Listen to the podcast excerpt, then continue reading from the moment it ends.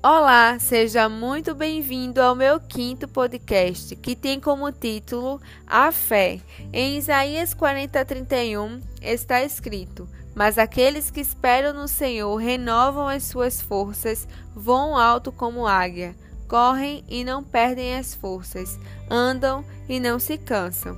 E eu quero destacar essa parte do versículo: Os que esperam no Senhor renovam as suas forças, voam alto como águia.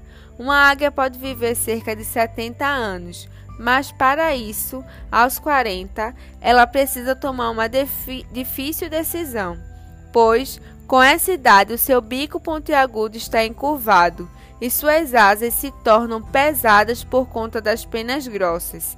A águia fica diante de duas opções: deixar-se morrer ou viver um doloroso processo de preparação para viver o renovo.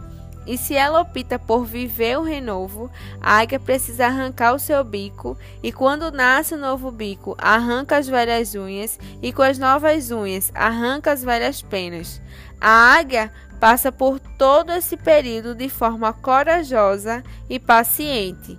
Após cinco meses, ela está renascida, pronta para dar o voo de renovação.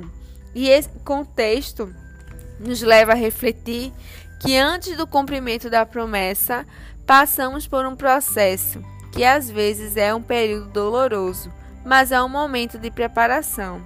E esse período de preparação é necessário.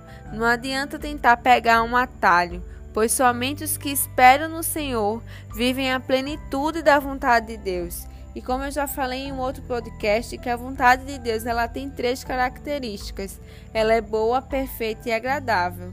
Talvez você não tenha nada além da promessa e parece muito difícil que ela vá se cumprir.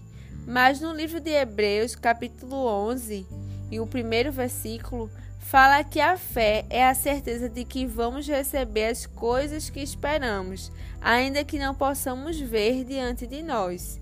E sem fé é impossível agradar a Deus. Creia, confie em quem prometeu. O nosso Deus é fiel para cumprir. Ele não é homem para que minta. Descanse no Senhor. Que Deus abençoe a todos.